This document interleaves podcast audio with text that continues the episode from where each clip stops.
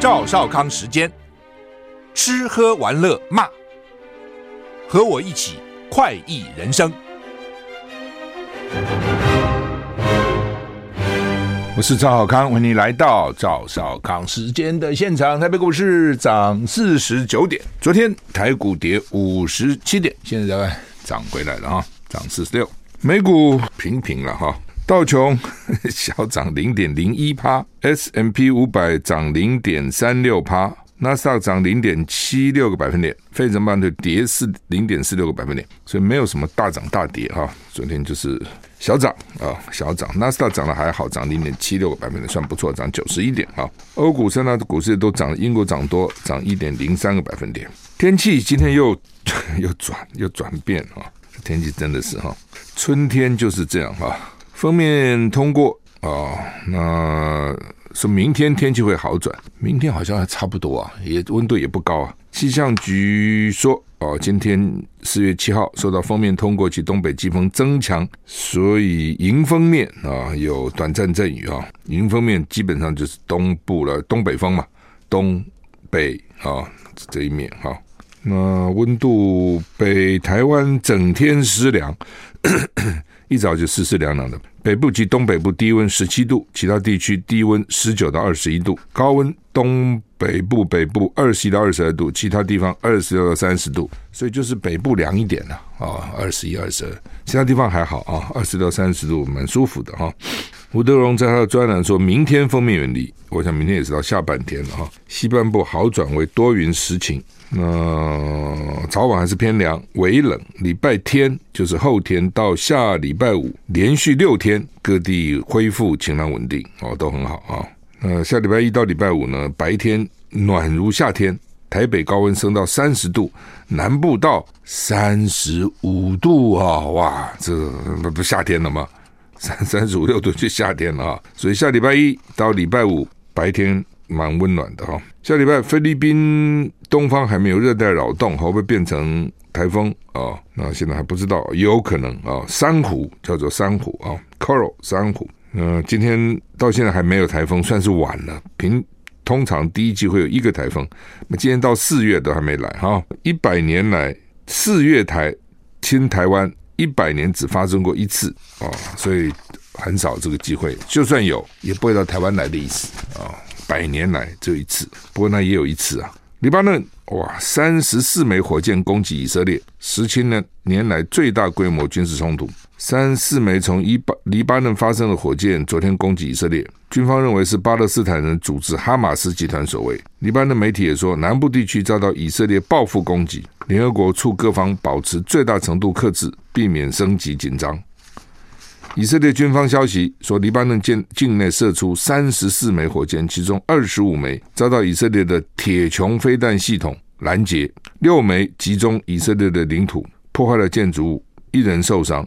以色列警方突袭耶路撒冷艾格萨清真寺后，气氛趋于紧张。耶路撒冷一直是一个紧张的地方哈，因为各个宗教都在那个地方。报道指出，这是二零零六年以色列跟黎巴嫩真主党作战以来，黎巴嫩出来的。最大规模攻击，当年有一千两百个黎巴嫩人跟一百六十五名以色列人丧生。以色列总理尼坦雅胡召开内阁会议，决定如何因应。他在电视谈话中说：“我们将打击敌人，他们将为所有侵略行动付出代价。”以色列军方发言人把矛头指向控制加萨走廊的伊斯兰哈马斯集团。也有消息人士说，发射火箭还是要获得真主党同意。真主党不评论。黎巴嫩军方也说，还没有消息可以公布。黎巴嫩总理谴责任何从黎巴嫩领土破坏局势稳定的军事行动，骂来骂去的哈。三四个火箭，我这样看起来发火箭的效益不是很大。他打了三四个火箭，二十五个被人家拦截住了，那你只剩下九个啊？哦，九个里面有六个击中以色列的建筑，一个人受伤。发了三四个火箭，就就一个人受伤，好像也没那么可怕哈。那这就第一个就是以色列他的他的系统叫做铁穹飞弹防御系统，是他自己搞的。看起来不错，那如果你拦截不住就麻烦了啊！拦截得住，剩下的就威力就少很多了哈。不，你在想说，其实我还蛮鼓励大家去以色列，以色列真的不错啊，我觉得蛮以观光来讲蛮不错的啊，因为它有很多的变，有很多的跟我们很不一样的地方了。也有很多的你在路上可以看到女兵啊，哦，你可以去比较以色列跟阿拉伯国家的农田啊、建设啊，你在那边也感受到那种紧张的气氛。要进到耶耶耶路撒冷里面，要检查你的车子啊，车底都要检查的呢。看有没有什么炸弹啊、爆裂物等，哇，那个好像蛮肃杀的哈，跟在台湾完全不一样哦。台湾虽然说啊，大陆在对面对我们造成威胁，可是还蛮远的，还有一个海，你知道，以色列是四周就是都是敌视他的国家哦，所以这个是不一样的哦。是那个，但是我在想说，如果今天有人在以色列、台湾的旅行旅行者或旅行团，突然哇，听到黎巴嫩发三十四个飞弹过来、火箭过来哈，也是蛮紧张的哦。所以我常常想说。和平的时候啊，能够去啊，就赶快去吧。有很多地方以前可以去，现在都不能去哦，真的啊。你比如现在，其他就不会想去俄罗斯了。你想不到，虽然战场在乌克兰，你还是这个时候去俄罗斯干嘛？就都会有点顾虑嘛，哈。蔡英文在反台湾前夕批马英九的论述，蔡英文说两岸互不隶属是事实。蔡英文总统结束出访行程，预计今晚七点半回到国门，并在机场发表谈话。稍早离开洛杉矶的饭店的时候呢，侨胞跟抗议区的中共团体互喊口号，呛呛虾超过一小时，所以看起来就是支持台支持蔡英文的啊。我想支持他的大部分是支持台独的了啊，发怕了这些支持者。那其实反对他的台湾台胞有很多，但是我想台胞就讲算，因为我想人同此心的，就他到底是中华民国总统出去啊，代表中华民国啊，代表台湾，那也不用太。这你你你支持他，你就去支持他；你不支持他就算。但是大陆的的这个侨胞显然哈是很强烈的，那就大陆的不能叫不要这么叫侨胞，大陆的了，大陆的华华人好了哦，到美国去的是很强烈的，有没有被动员不知道哦。那他们可能也本身也比较强烈啊，所以两边那么吵吵吵超过一个小时。也不好看哈，说实话，你老美看是你们搞什么鬼哈？但是就是这样子啊。昨天他跟麦卡锡这些人会面了啊，也被认为是第一次在美国本土跟美国第三号政坛人士会面。但这东西要看你怎么看哈，也要看老共怎么看了。从象征性意义来讲，他当然是备位第三，就是准备的第三个人嘛。总统死了就副总统在就是他，也不一定死了。如果罢免掉总统罢免，副总统罢免，或是总统罢免，副总统辞职，就轮到他。那所以在在政治位阶上排名是高的啊，因为代代表民意嘛，哦，其实都选出来的嘛。你自己想看，美国总统、副总统选出来，参议院、众议院选出来的嘛。所以美国还是很重视选举，美国非常重视选举啊。所以我不是讲过吗？我当当立委的第二年到美国去游说，我组了一个这个团哈，包括当时立法委员洪昭南啊，好几个委员了哈，还有刘委员啊等等好几个哈。那到刘兴灿吧，哈，到美国去啊！我当时还见到白宫的幕僚长嘛，哈，那那是叫贝克，贝克很有名的哦，呃，他做过德州的参议员，那他们就跟我讲说，请你稍待一下，Senator Baker 马上就出来了。当时我就问他，我说他不是幕僚长吗？白宫总统幕僚长很大，在我们来讲哇，大官呢，那为什么还叫他 Senator Baker 呢？啊，为什么不叫他幕僚长贝克呢？对不对？Chief Staff，我不知道他们会怎么称呼了哈？为什么叫 Senator Baker？哎，说你不知道，他以前是参议员啊，选举过的，在美国是最大的。白宫幕僚长也不过就是个官呐、，Senator 是选出来的，你就知道他们多重视选举。我那时候有一个强烈的感受，因为在台湾，你知道当个立法委员啊，当个议员啊，什么好像大家也没有很多重视你啊，你都要跟我们拜票，我们没有不给你票，你会当选吗？所以在我们眼里，这个哎，你们根本就。哦，这个这个，你也希望他直呼你的名字，最好不要叫什么赵先生啦，什么赵委员啦，就是赵康啊，亲切的。美国人不是，他对他选出来的是他非常重要哦，非常非常重要哈。这个另外有一次哈，我记得那个时候美国 AIT 的处长在台湾请我吃饭，呃，然后也请了张建邦，张建邦那时候叫交通部长，张建邦曾是台北市议会议长。啊，做过我的议长，因为当台北市议员的时候，张建邦是议长。那后来当交通部长，请我吃饭，居然给我排在张建邦位置之前，我是主位，我就有点纳闷。后来知道，因为我是民选的立委，他好歹他就是交通部长，他已经不是议长，所以老美是这样子看民选的政治人物，跟台湾完全。I like 103, I like radio。我是赵少康，欢迎回到赵少康时间的现场。台北股市现在涨四十九点哈，好，那么。反正啊，蔡英文跟支持蔡英文的啊台湾人，跟反对蔡英文的大陆人啊，在纽约互相喊口号，互相骂啊，吵了一个钟头。那我刚刚也讲哈，就是说到底麦卡锡有多重要了哈。第一个呢，他是因为是民选的，所以美国人就把他排成第三号顺位啊，总统、副总统、众议院议长啊。众院为什么说不是参院议长呢？因为众院比较代表人民，比参院更代表，有点像上院下院的味道。哦，英国下议院就代表人民，上议院贵族有一点这样啊。那当然，美国不是完全这样啊。他参议员是不代表贵族，只是他参参议员是一个州选两，众议院是小小小选区，所以他有四百三十五个众议员，只有一百个参议员，所以他们大概就认为说，众议院的议长比较接近民意啦，而且众议员比较多啊，有四百三十五个，比你参议员一百个多啊，等等。所以从政治位阶来讲，这个众议院议长是高的。但是实际上的作用呢，其实没有什么太大作用的，他就是个议员，对不对？你看他选个议长选多辛苦啊！他党里面就选了十五次，哎，现在只要五个党的议员就可以把他干掉。哦，换句话说，他在党里面都不是那么怎么定于一尊的人了。而且议会你做了很多决议又怎样呢？行政部门不理你就是不理你了，对不对？所以说实话，从政治的重要性来讲，是就是从象征意义来讲，众议议长。是很高的第三位总统排名，但是从实际上这个政治的权力来讲，国务卿绝对比你众议院议长厉害，布林肯绝对比麦卡锡重要，因为他是政府的议员。哦，是我就就就才就像说，好，你台湾说立法院长这么重要，当然重要吗？但有多重要啊？五院院长，但是他实际上有什么权力呢？立法院院长没有什么权力，对不对？那个权益都要合议的，立法委员哦，合议的哦。那你说？好，这个很多部会首长或是立法院秘书长，那个权力真的掌握的实质权力都比立法院长大很多。立法院长真的有什么事情，还得拜托行政部门来做，权力不在立法院，权力在行政院，就这么简单。但是象征意义，它有它的象征意义，所以老共呢看起来就很重视这个象征意义。好，那么。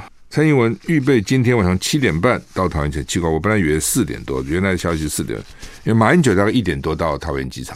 那蔡英文四点七点半，是不是想说哈，跟马英九拉远一点算？万一呢去迎接马英九，还留在机场去抗议蔡英文？我觉得应该不会了哦，理论上应该不会了。但是以前也发生过在机场抗议，不过今天不是独派也有人说要去抗议马英九嘛？那会不会去？我不知道啊。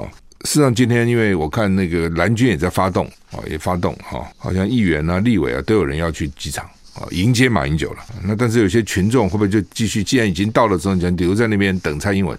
你想，如果马英九讲说一点多、两点多到，蔡英文四点到，对不对？那马英九他到底是老百姓啊？虽然是前总统，身份还是老百姓啊。理论上他通关了什么，还是要还是要照规定走啊。蔡英文可以不必啊，他总统立刻就下来，立刻走，立刻有专车开道。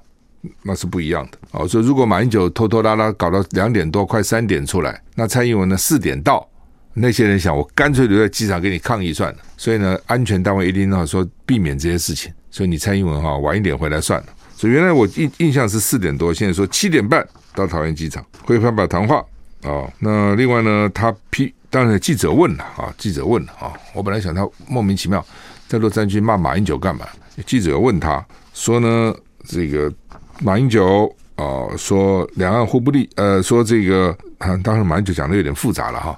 现在在我们的宪法就是两岸互不承认主权，互互不否认治权。那也就是说，按照我们的宪法是一中宪法哦、就说分成大陆地区跟台湾地区，就这样讲好了。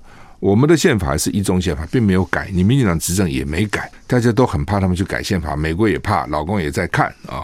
那一中宪法就是说，那一中是怎样呢？就是大陆是我们的，为什么？固有疆域。当然也有人讲说，固有疆域是很模糊的，并没有讲一定是什么地方啊。但是固有嘛，那你不能说现在台湾是固有疆域嘛？那当然，固有疆域是包含大陆了。那你要变动固有疆域，哇，那就是很麻烦了啊。那个那个经过修宪程序很麻烦。固有疆域，所以呢，那固有疆域，那么问题是大陆我没有管不到啊，所以就变成台湾地区跟大陆地区啊，他是。他去根据目前这个现状，那所以呢，马英九到大陆跟大学生说，按照我们的宪法，你你们还是我们的呢，就是你是中华民国的，只是中华民国大陆地区而已，我现在管不到啊，那主权还是我的哦。但是呢，马英九也缓缓颊一下，因为这大陆学生会抗议在讲什么，说你们的宪法台湾也是你们的。那民进党这一点很不满意，说台湾怎么是你的？因为他说你们是我们的嘛，这是我们的宪法嘛。但是根据你们的宪法，你们的宪法说台湾是你们的，他也是讲一个事，讲一个就是大宪法的事实就是这样子啊。这真的是唉。很麻烦的了哈，所以蔡英文今天的批判说，马英九呢是一九七零年代的想法，现在是二零二三年，已经有不同的想法了。中华人民共和国跟中华民国互不隶属，民进党现在讲法就互不隶属，你是你，我是我，那就变成两国论了。那到底是不是呢？休息再回来。我是赵少康，欢迎回到赵少康时间的现场。哎，这个主权啊、治权啊、中华民国啊、中华人民共和国啊、台湾地区啊、大陆地区啊，哎，说起来真的是一言难尽呐。啊，一般人可能也没有搞那么清楚了啊，也不是宪法学家。但是呢，他们这个搞政治人就很在乎这个，就是说马英九讲的是宪法，蔡英文讲的是现况。宪法的确是这样，我们还是个一中宪法。没有变嘛？那宪法者这个国家的根本大法，对不对？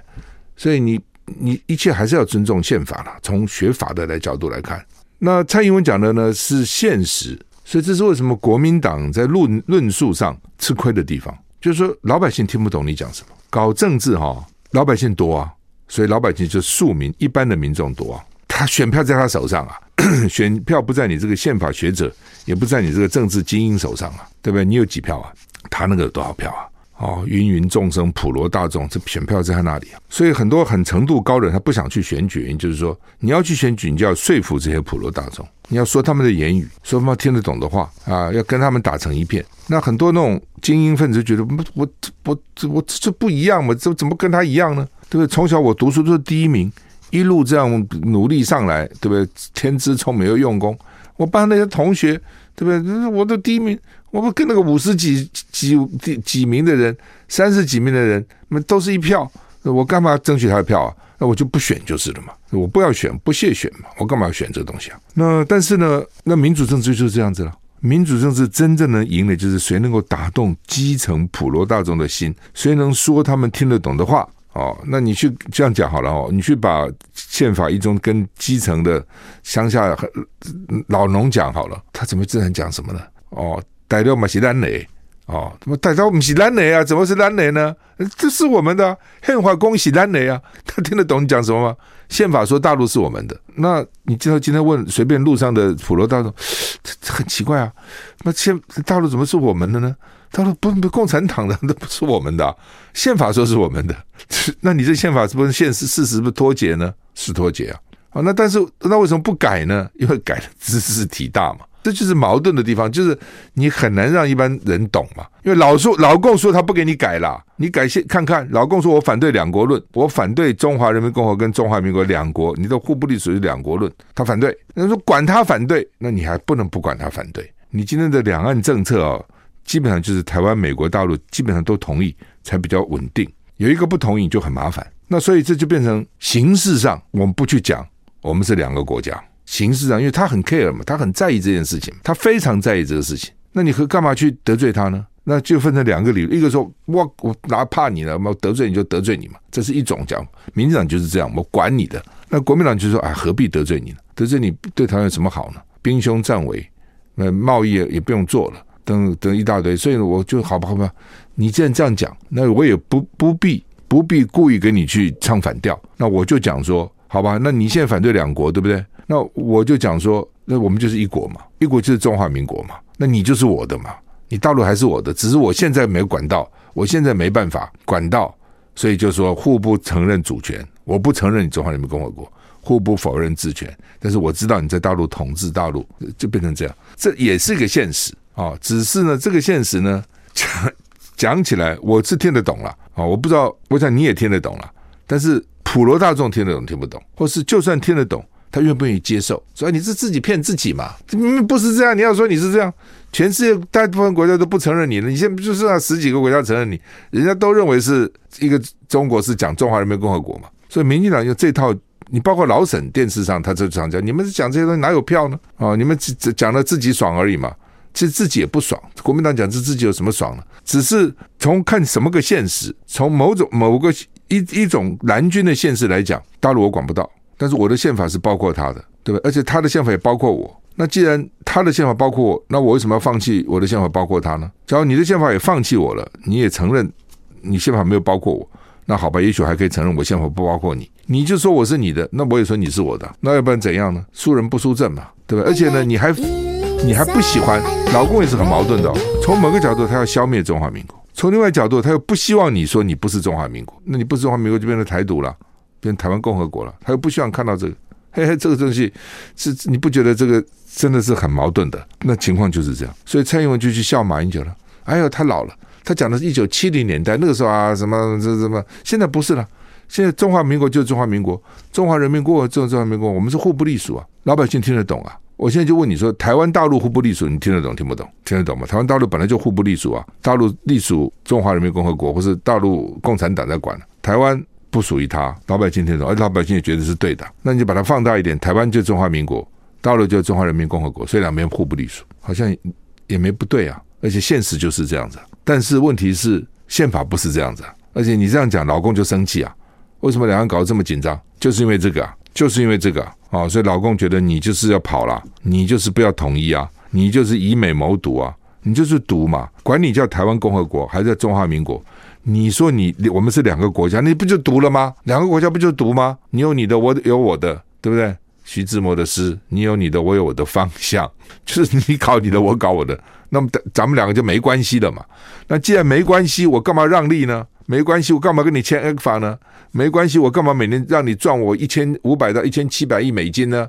没关系，打，数典忘祖要跑，就是这样子，好不好？休息了再回来，是现在上涨四十六点哈。我刚才这样讲啊，什么一个中国啦，这个中华人民共和国、中华民国、台湾地区、大陆地区，我不知道大家有没有懂了哈。其实也没那么困难了啊。但是呢，就是看你的意识形态。你如果说意识形态很偏独的，你就坚决反对。哎，就是说对老共来讲，你自己想，你你设身处地想想，台湾至少有一个国民党，还没有真的啊要变成把台湾跟大陆变成两个国家，没有说要独立了。所以呢。虽然民进党执政，但是国民党在台湾呢还是有一定的力量。你看地方选举九合一大胜，这些县市长，民进党民进党剩下什么？民进党就剩下嘉义县、高雄市、台南市、屏东县，现在加个澎湖县，澎湖没那么重要嘛，比较远。那其他中中部、北部都是国民党啊，不是吗？连以前宜兰县哦都是国民党啊，哦台北县以前曾经做过民进党，现在也是国民党新北市啊，对，桃园国民党拿回来了，哦，所以对共产党来讲。国民党在台湾还是有一定的力量，至少国民党没有说要变成两国嘛。好，所以呢，而且将来国民党有机会赢嘛。国民党每次都是这样啊，二零一八大赢，人家就觉得你二零二零可能赢了嘛，二零二零输了，结果二零二二大赢，所以二零二四就有可能赢，对不对？所以 对共产党他一直抱一个希望说，也许台湾有一天国民党在执政啊，就不会再那么强烈想搞台独了。哦，就等吧。大家说这是很重要的，让共产党有一个。有一，他还有一个期待，期待他的期待是最后一天你能够统一了。那台湾现在当然觉得是条件不够嘛，现在统什么一呢？但至少他说，共产党觉得总有一天，至少没有完全绝望，因为国民党也基本上也没有说我不要。但虽然现在不要，但是也没有说永远不会嘛，并没有这样讲嘛。哦，所以民进党是这样讲嘛。但是你台湾不是光民进党说了算呢、台湾还有国民党啊。如果以后选举每次都是民进党赢中央了哈、然后国民党声音越来越小。如果老共觉得说根本没机会、没希望了，台湾反正就要跑掉了，那那我早打晚打不如早打。你想这道理，你是他的话，你你换个位去想想看啊、他除非他不能没这个能力，那就罢了。有能力，你说他打不打？所以呢，这也是台湾从某个角度是麻烦的地方，但从另外一个角度也是台湾之所以能够这样拖啊拖啊拖拖的原因。如果台湾通的是民进党执政，从上到下，从内到外，从里从这个。这个执政党到反对党都跟民进党一样的想法，我看呢，这是兵凶战危啊！所以呢，国民党的亏也就在从某个角度看，它是造成两岸和平很重要的一个原因，能够维持。但是在选举来讲呢，然后大家都说和平很重要，但选举来讲，他是要主张呢就不吃香。民进党那种喊打喊杀，我们咱台湾人，我们勇敢的台湾人，我们不抵抗共产党，我们对抗他，我们不要怕，一定是吃香的啊！所以这是。这是国民党在选举的时候吃亏的地方，就在这边。那蔡英文还笑他啊，一九七零年的，我们现在二零二三年了啊。好，那么冯德莱恩提台海问题，就是欧盟执行委员会主席冯德莱恩会见习近平。他说呢，他说了哈，他出来说，跟习近平谈到台海议题之后呢，他强调台海和平稳定具有至高重要性，单方面威胁而武力改变现状是不可接受的。根据中国外交部新闻稿，习近平说，指望大陆，指望中国大陆在台湾问题上妥协退让，那是痴心妄想，是不可能了。哦，范德兰在结束访中主要行程，会见习近平主要行程嘛？六日晚间单独举行记者会，说明跟习近平会谈内容。这里讲，应该大家开个联合记者会，不要你讲你的，我讲我的。他在答复跟习近平如何讨论台海问题时指出，他告诉习近平，台海和平稳定具有至高重要性。欧洲在这个区域有非常清楚的利益，单方面威胁要武力改变现状是不可接受的。对于可能发生的紧张情况，应该透过对话解决。那么这是范德兰自然出来讲，就说你跟习近平谈什么呢？台海谈什么？他说我很这个地方很重要，我们欧洲很多利益在这里啊，我们欧洲很多利益在大陆，我们欧洲很多利益在台湾啊，那么多欧商啊，对不对？我们宾士卖多少啊？我们 BMW 卖多少啊？对不对哦，我们这个 Mini 卖多少？这是我们欧洲的利益啊。那当然，英国现在不属于欧盟了哈。那这个习习不过不不过 Mini 好像被 BMW 买去了，我现在想起来。那这个习近平就是范德兰出来他他的讲法。那中方的新闻稿，中方就用新闻稿讲。哦，说习近平向欧方强调，台湾问题是中国大陆核心利益中的核心。谁要是在一个中国问题上做文章，中国大大陆政府跟人民绝不答应。谁要是指望中国大陆在台湾问题上妥协退让，那是痴心妄想，只会搬石头砸自己的脚。这讲很重，这讲很重，就是说你去跟欧盟的主席在谈台海问题，人家是跟你讲说和平安和平很重要，不要去打台湾。打起来，我们的利益都会受受到损失的。我们所以，我们欧盟很关切，对不对？那习近平的回答多强硬啊！哦，也没有给你客套，说这样我们知道和平很重要，我们大家一起来维护。没有，就告诉你，台湾是我们核心利益中的核心利益，不要来管我们哦。如果你想要我们退让哦，妥协，没有这个事情，拿石头砸自己的脚哦。那习近平希望停火，俄罗斯说不可能政治解决。那今天又有媒体报道。泽伦斯基说他愿意跟习近平通电话。之前呢，泽伦斯基说希望习近平来到乌克兰来，来来来来来，我们来谈。那显然习近平他不会到乌克兰，那个战地大概也蛮风险蛮大，他怎么去呢？所以呢，泽伦斯基先说我们通电话也可以啊，通个电话吧。那之前俄罗斯说呃希望能够和平解决，但是俄罗斯现在又说不可能政治解决。CN 报道乌克兰东部越演越烈，激战。习近平说北京首要任务是结束乌克兰战争。克里姆林宫说，由大陆来调节乌克兰战争目前不可能，俄罗斯只能积极推动攻势。就换句话说，我们很欢迎你来调解，但是你现在不可能，乌克兰不会听你的，我们也不可能不打了，继续打吧。我是赵少康，欢迎回到赵少康时间的现场。台北股市上涨三十八点了哈。那现在最激烈的战斗，CNN 说，乌克兰军方说最激烈的战斗正在乌克兰东部进行，包括巴赫姆特、阿夫迪夫卡跟马林卡啊。巴赫姆特饱受摧残哦，乌军集中在这个地方，试图消耗俄军的力量。过去二十四小时击退了二十多次俄军的攻击哈。克里姆林宫发言人说，中国大陆毫无疑问具有有效而且优势的潜力，可以从事调解乌俄乌战争。但是乌克兰情势复杂，目前没有政治解决的可能。俄罗斯除了持续特别军事行动，别无他法。乌克兰官员指出说，跟俄罗斯的战争不可能在领土做出让步，包括克克里米亚。实验报道，从战争以来，对克里米亚问题进行谈判的建议，一直是乌克兰官员的禁忌。另外，白俄安全委员会主席说。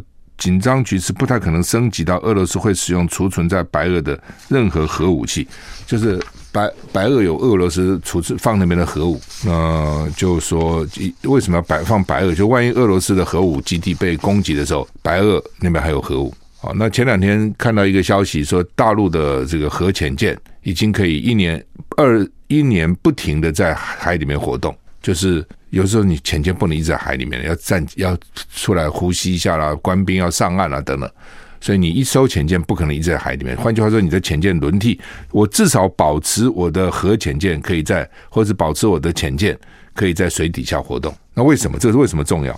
就是我的潜舰上面载有核武器，甚至长程核武器。换句话说，如果这你美国哪一天突然下令把我中国大陆的几百门核武器都摧毁的时候，我在海底下的潜舰还可以发射核武到你的美国本土，然后把你重要设施给你炸了，你敢不敢弄我？其实就这个意思哈。那白俄罗斯也放了俄罗斯的核核武器啊。那白俄罗斯说应该不会用了，主要是这样，所以看起来应该再怎么激烈也不会用。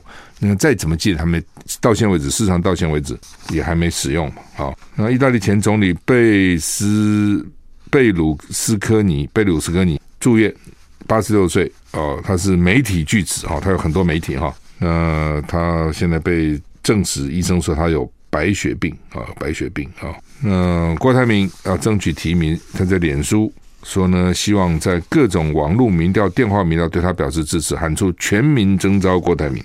他说他会愿意做两千三百万台湾人的仆人，奉献他在国际上累积的智慧跟人脉。选举时候当然都这样讲了哈，都这样讲。我记得以前那有一个候选人很辛苦，选的好累，就跟党部的主管讲说：“哎呀，我现在选的好累啊！哦，我这这怎么大概选举选举候选人一点点这么小，每个人都比我伟大。”党部主管怎么安慰他的？你当选就是你最伟大的。我讲这个话也是。这是真的。选举的时候，候选人很小的，每一个人都比他伟大。你落选，什么都不是了嘛。所以呢，在选的时候呢，你很小，选民很大。当选了以后呢，选民很小，你很大哦。当选人很大，真的是这样啊啊、所以呢，郭台铭现在要当当大家的仆人啊、哦，这话当时听听就好哈。公仆啦，理论上讲是这样，但是呢，真的是他们真的是公仆吗？所以不是有一句话吗？就是民不与官斗，斗也斗不过哦。其实就是这样，你跟他斗，斗到最后，哪一个人能够占到便宜，都倒霉。好，台北呃，台湾股市现在上涨三十八点哈。那《中国时报》头版头登的是麦卡锡了，昨天跟蔡英文说，美国将持续加速对台湾的军售哈。当然这有两种了，一种就是他们的确关心台湾的国防。一种是呢，他们本身就代表军火业者在讲话。你知道军火业？你看，你看，刚讲说美国要进个枪进不了，为什么？因为那些枪协会哦，枪支协会政治捐款很多啊。哦，当然，另外美国人本身很多人也不想被被自己有的枪被拿掉，说不要了哦，他要自卫嘛。另外呢，就是说，因因为我们买的武器，美国都没准时交货。所以，我们一定会跟他们抱怨嘛。是你总说准准准时交货总要吧？你们不是很危险吗？为什么不准时给我呢？呃，都到乌克兰去了，这是一个。第二个，美国军工产业本身并没有大到说每天在那边生产。你想想看，他划不来嘛？老工人那么贵，能源那么贵，对不对？他怎么可能天天那边生产？生产出来干嘛？哦，你需要你下订单我才生产嘛。那我平常没维持那么大的量嘛，这么多年没打仗了，都冷战没热战。那乌克兰一打。很多都给乌克兰了，我的库存就不够了嘛，哦，我的生产也来不及嘛。现在情情况是这样啊。好，那么现在山东舰啊过巴士海峡，离台湾只有四百海里，很近哈。对不起哦，讲错了，离台湾两百海里，而在鹅銮鼻东方两百海里。美国的尼米兹舰在台湾东部四百海里，哦，所以现在离台湾只有两百海里，真的很近呐。哦，真的要打的时候，飞过来、船开过来都非常快的啊。嗯，老美。啊、跟尼米兹号跟山东号是有一点那种对峙的味道。你离台北，你离台湾台东了啊，离你离台东两百海里，我离你东岸四百海里。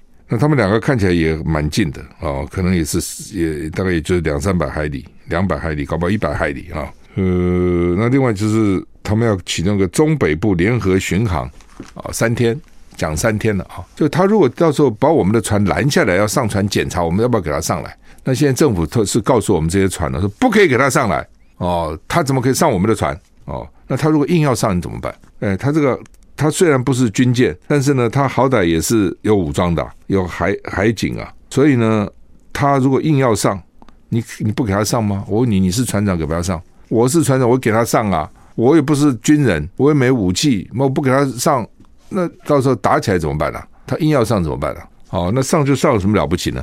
对船长来讲。上也没有，我也没有什么违法东西，我也没有毒品，我也没有这个军火，我也没有走私这些，我也没有这个人蛇，通通没有，对不对？就是没有这些这个想要偷渡的，你再检查检查一下你就走了。那老公也不是真的去讲你这一段，他就是象征说，我可以上来，我可以管到你，对，但是我如果是一个船长，我管你什么治权啊、主权啊，这这，这个关我什么事情？我就个小老百姓，我平平安安把我的客人、把我的货送到就好了，赚我的钱，对，我哪去管那么伟大的那个政治象征意义啊？哦，但是呢，对陆委会、对台湾政府来讲，这就很严重了。你上我的船，表示你管辖我的我的人呐、我的船呐、所以为什么他们就下令说绝对不能上？但是呢，我看很难。哦，我看这个你叫他。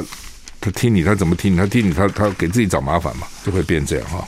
最近这个高丽菜跌价哈，跌到五块到九块，原来就跌到十块已经很跌了哈。菜金菜土啊，真的是变成这样哈。那凤梨现在也撞起了，也很惨，所以有些地方农夫把七成的凤梨都销毁了。